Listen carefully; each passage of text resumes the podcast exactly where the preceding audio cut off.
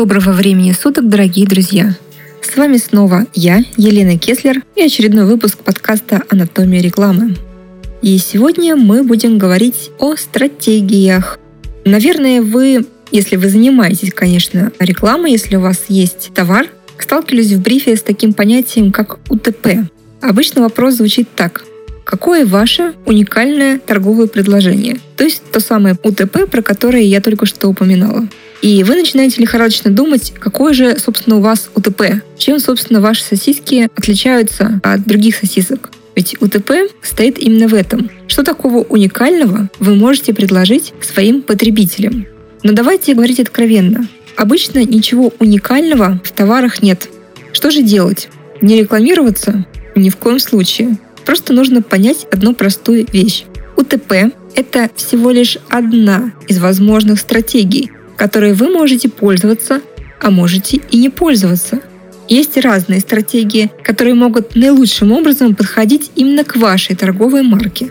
Конечно, для того, чтобы понять, какую стратегию лучше использовать, нужно понимать свой продукт, нужно понимать рынок, на котором он существует. Но это такие прописные правила, о которых я просто лишний раз вам напоминаю. Ну вот, допустим, вы провели исследование рынка и выяснили, что помимо ваших сосисок Существует еще пять десятков таких же сосисок, которые производятся из того же самого сырья, может быть, по тому же самому ГОСТу, но называется по-разному. Где-то они называются рублевские, где-то это какой-то еще мясной комбинат. Собственно, неважно. А суть другая, что внутри ваши сосиски точно такие же, как сосиски у конкурента.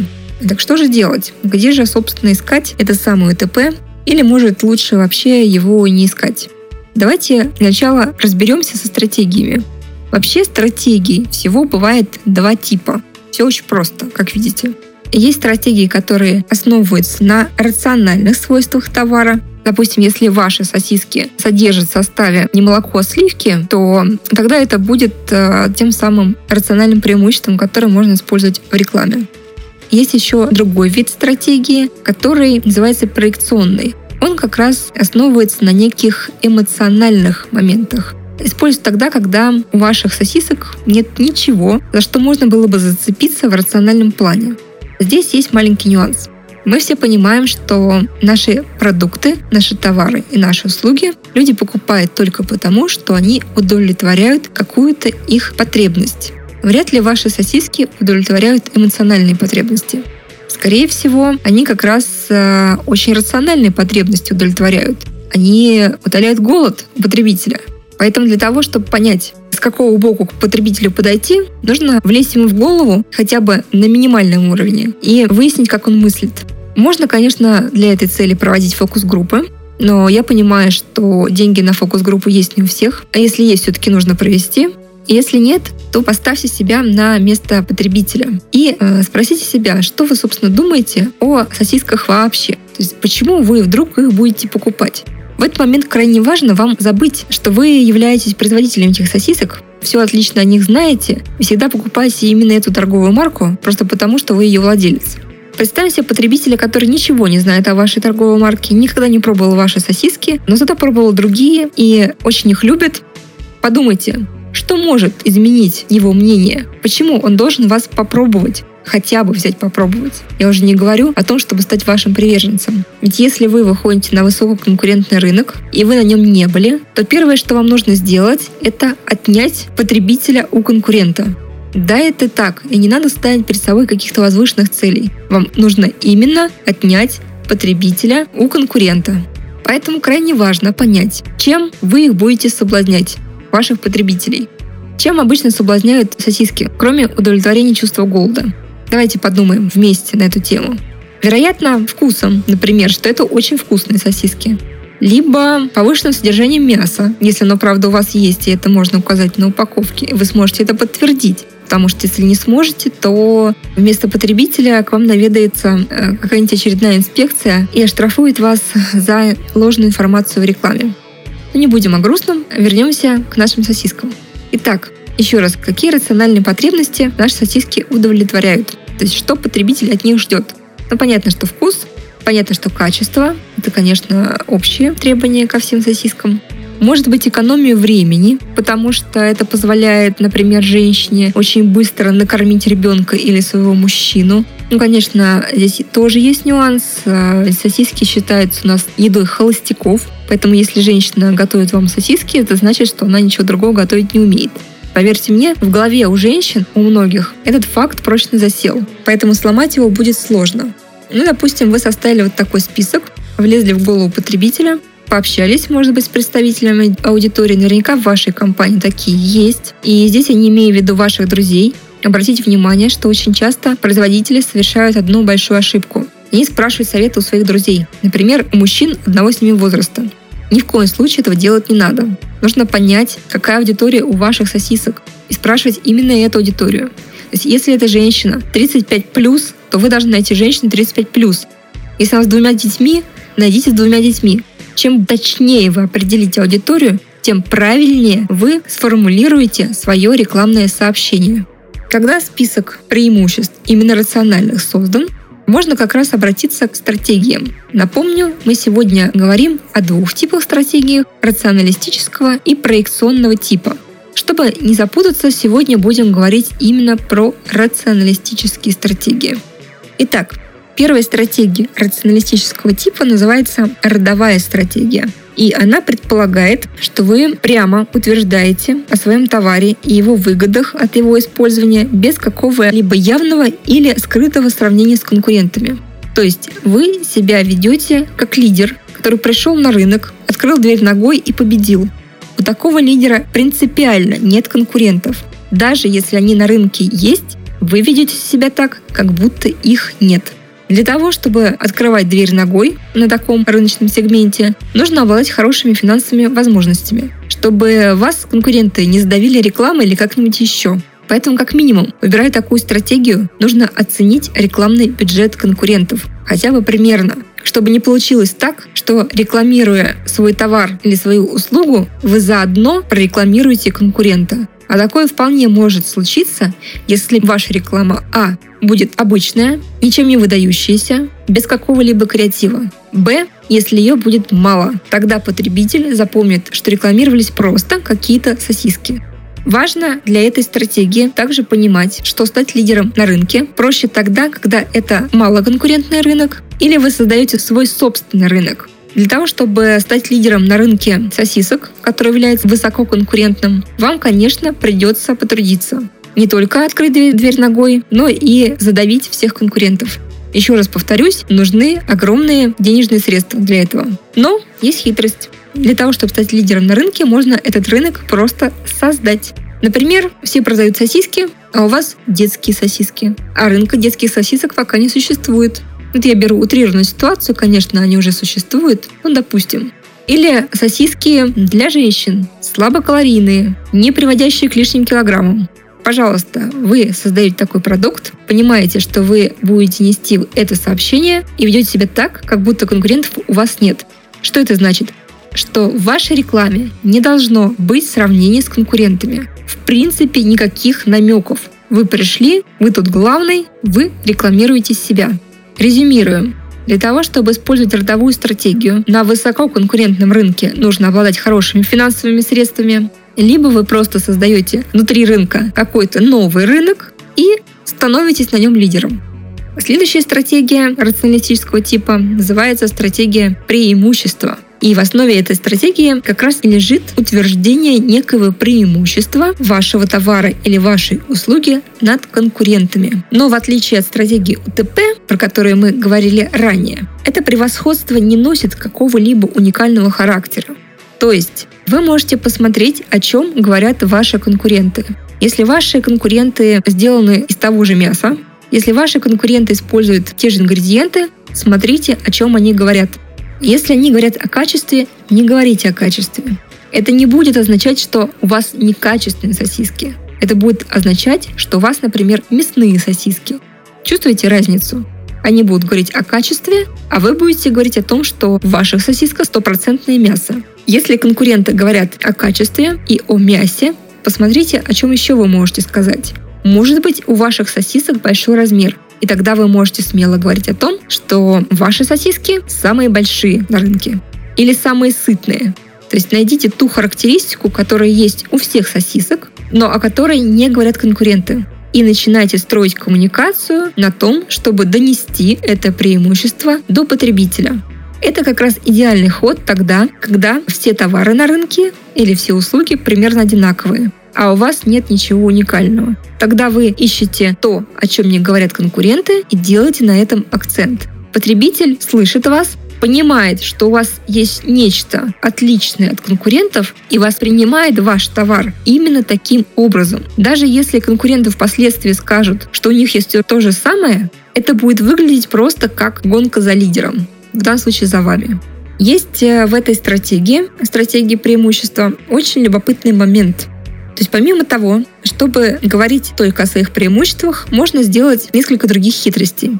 Сделать, например, акцент на слабые или отрицательные свойства конкурирующего товара. Это такой немножко грязноватый ход, но есть бренды, которые на этом активно работают. Также вы можете ослабить некоторые свойства отрицательные вашего объекта или, наоборот, ослабить положительные свойства конкурирующего объекта. То есть вы смотрите сами, какие элементы вашего рекламного сообщения, какие элементы, говорящие о качестве вашего продукта, повысить, а какие моменты нивелировать, недосказать. То есть это очень э, грамотный должен быть такой коммуникационный ход. Ну и, наконец, стратегия уникального торгового предложения, про которое мы сегодня говорим. Весь выпуск предполагает, что у вашего товара должно быть некое уникальное, действительно уникальное преимущество. Если вы стартап, если у вас инновация, если у вас новый ингредиент, то вы говорите об этом прямо. То есть если ваша краска красит по ржавчине, так и говорите.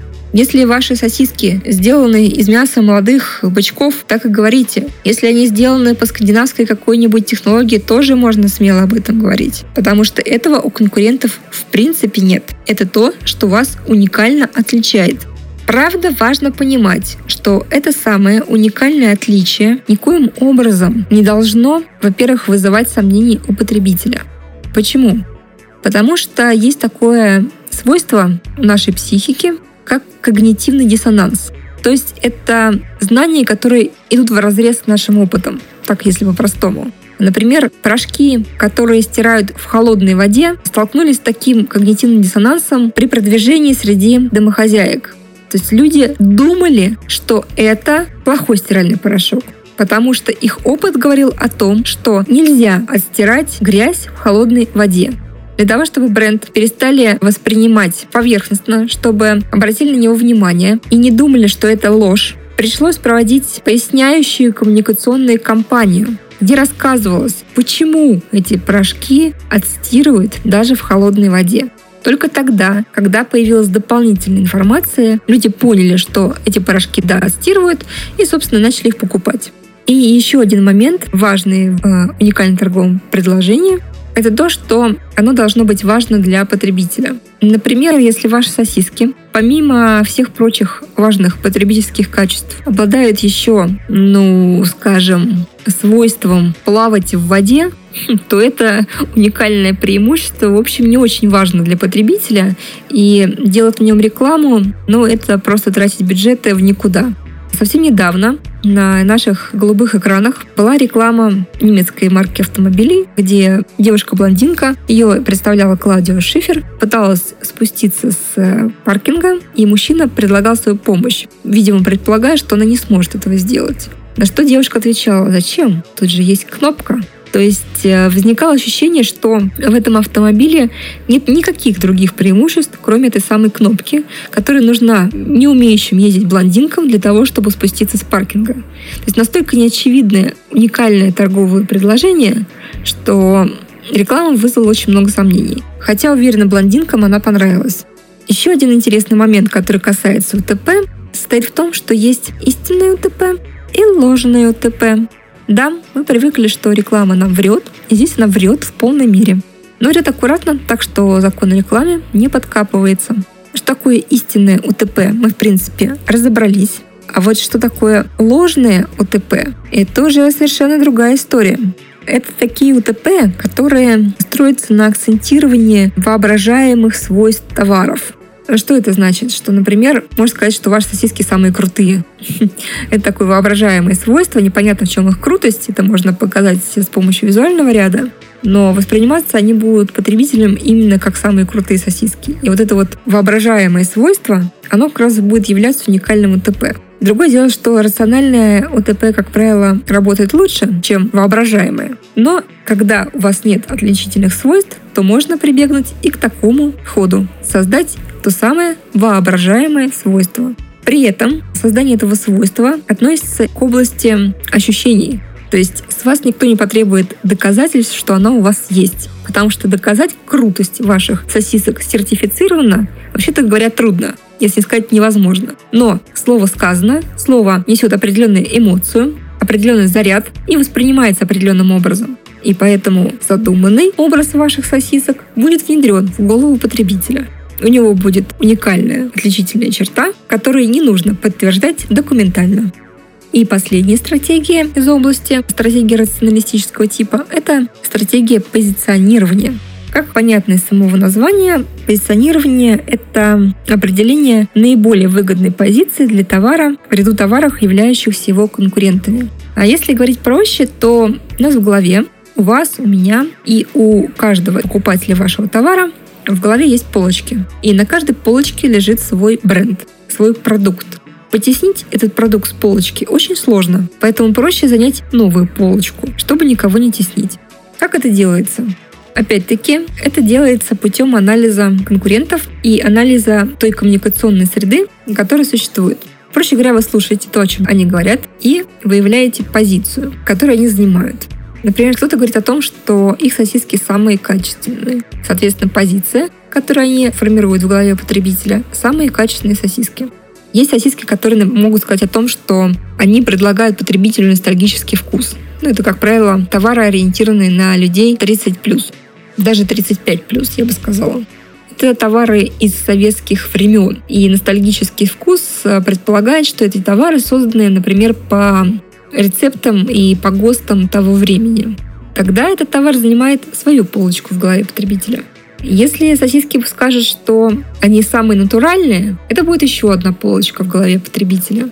Ориентируясь на тот список, который мы с вами составляли в начале, что важно для потребителя, можно найти незанятую нишу. И эта незанятая ниша станет основой вашей коммуникации. То есть вы сможете таким образом отстроиться от конкурентов и преподнести свой товар так, чтобы он сформировал и занял свою собственную полочку в голове у потребителя.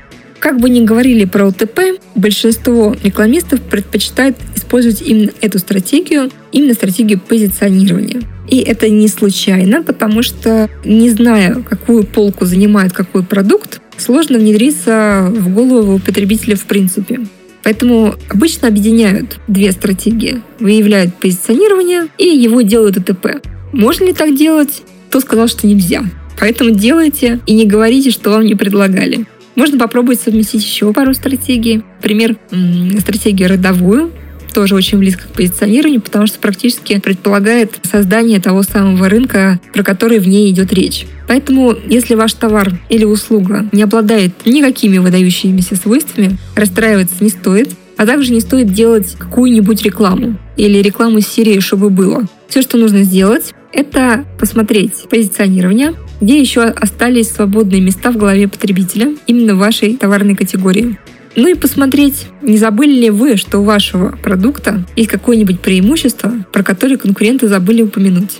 Сформировав такое понимание, то есть кто вы, чем вы отличаетесь от конкурентов, можно смело создавать рекламное сообщение, стараясь, чтобы ваша коммуникация говорила именно о том позиционировании, которое вы выявили. На этом сегодня все. В следующий раз мы поговорим о стратегиях проекционного типа. Они подходят для целого ряда товаров. Напоследок надо сказать, что как бы то ни было, рационалистическую стратегию вы используете или проекционную, считается, что лучше всего реклама, которая совмещает в себе и рациональный посыл, и эмоциональный. Тогда она работает, так сказать, на два фронта. И это тоже важно помнить. Есть еще некоторые нюансы, о которых следовало бы упомянуть, но упомянем о них в следующий раз. Сохраним интригу. На сегодня я с вами прощаюсь. С вами была эксперт по рекламе Елена Кеслер. и очередной выпуск подкаста «Анатомия рекламы». Услышимся! Анатомия рекламы. Не будьте как все. Будьте у всех.